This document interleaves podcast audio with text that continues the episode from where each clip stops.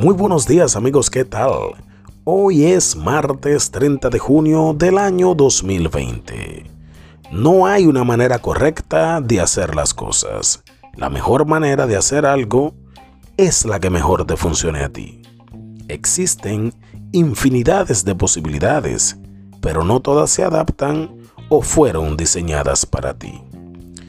Debes de recordar que no existe nadie igual a ti y que por ende lo que a otros se les dé es funcional para ti también.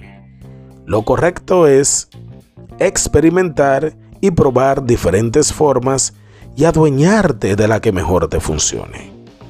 Hoy es un excelente día para probar diferentes formas de adorar a Dios. Bendiciones en abundancia para ti y todos los tuyos. Yo soy Hanuki Paredes y esto es Devocionales con propósito.